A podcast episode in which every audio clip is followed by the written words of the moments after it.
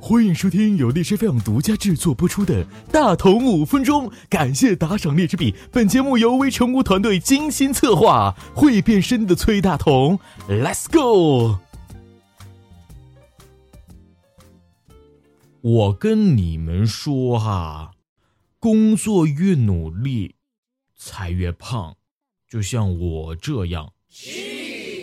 好了，欢迎继续收听《大同五分钟》。最近，斯坦福大学做了一个研究，通过智能手机跟踪统计了来自一百一十一个国家和七十一点一万名男性和女性的每日步数。结果发现，咱们中国人以平均每人每天六千一百八十八步排在世界榜首。然而，就在这份研究出炉之前，咱们的肥胖率刚刚超越了美国人，也拿了一个全球冠军。自己也搞了一个数据报告，北京以百分之二十五点九居全国肥胖率之首，天津以百分之四四十点九的超重率领先全国，而北方的平均超重率达到了百分之三十五，肥胖率和超重率均明显高于南方。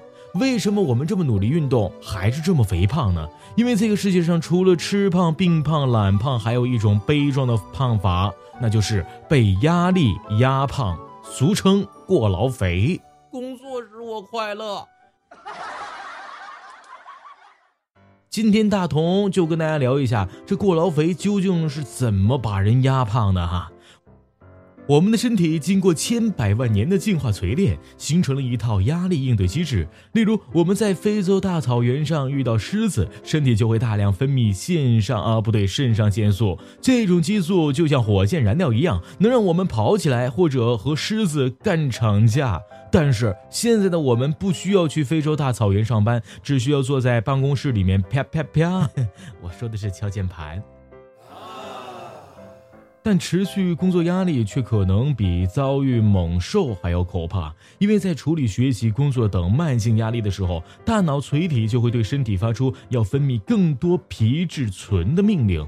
这种调控激素有一个更形象的名字，叫做压力荷尔蒙。那肾上腺素和皮质醇到底怎么分工处理压力的呢？事实上，急性压力下，垂体除了分泌腺上呃肾上腺素，也会分泌皮质醇，但皮质醇的作用微乎其微。慢性压力下，肾上腺素失效快，主要靠皮质醇的长效机制来维持机体在不同强度等级下的正常运转。皮质醇类似于香烟，保持兴奋的持久度。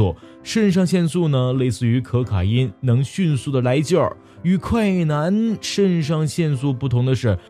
慢男皮质醇恒定存在于体内，通过释放氨基酸、葡萄糖以及脂肪酸输送到血液里，充当能量使用。当咱们的压力状态下，皮质醇能够维持血压稳定和适度的提高血糖含量，让我们能够集中注意力，撸起袖子干活。正常的皮质醇代谢有一套相对固定的生理节奏，以二十四小时为一个周期的循环。对于那些每天承受学习、工作压力的朋友们来说，打破常规的生活。习惯会使皮质醇水平在本应下降的时候升高。浓度变相提高了血糖的含量，提供更多能量给身体。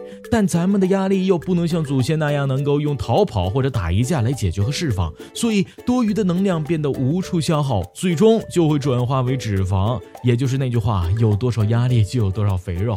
那么，怎么能够预防或者尽量让自己不被压力压成胖子呢？好，那么大同就要为大家来分享一下如何不被压力压。胖的分割线了。第一点，晚饭不要吃的太丰盛。以下是久坐不起的朋友们一日三餐都不要碰的食物：冰淇淋、炸鸡、薯条、汉堡等高脂食物；火腿、卤味、腌制品、咸味的坚果等高盐分食物；加糖的巧克力、奶酥、面包、精致蛋糕以及含糖饮料等含糖量高的甜食；咖啡、茶等咖啡因饮料。很多朋友们可能说了，我工作已经累成狗了，还要我运动，哪里来的时间和精力啊？事实上，运动是缓解压力和疲劳的最有效方式。如果你真的忙到每天抽不出半个小时来运动，那么即使每次只动五到十分钟，也同样可以促进身体分泌内肽呃内咖肽，缓解你的压力，也可以让你更加开心。比如能够在短时间内达到全身运动的力卧撑，哎呀，大同亲测超级。有效果哦。当然，尽量不要超过十二点睡觉了。充足的睡眠绝对是避免过劳肥不可或缺的一个环节，因为睡眠时间很可能是比活动水平更重要的体重影响因素。如果你的睡眠时间太少了，就连体育锻炼也救不了你哦。六点到八点，朋友们一定要记得到楼下走一走。七点到九点喝两杯水，十点到十一点喝杯热茶，十四点睡个午觉，十六点到二十点做点有氧的运动，十五点到十九点吃晚餐，二十点到二十一点喝杯奶茶，哎，不对，酸奶也可以的。二十一点到二十二点半远离电子设备，二十一点半到二十三点准备睡觉，反正就是不吃饭。好了。好了，节目到这里就要跟大家说声再见了。甭管是不是真的，反正啊，大头想要说，自从互联网让咱们的手上功夫代替了脚上功夫后，越来越多的人输给了惰性和压力打仗。说白了，就是和自己的欲望对抗嘛。想做人生的赢家，就要先赢自己的本能。所以不要懒了，来做点有氧运动。拜拜。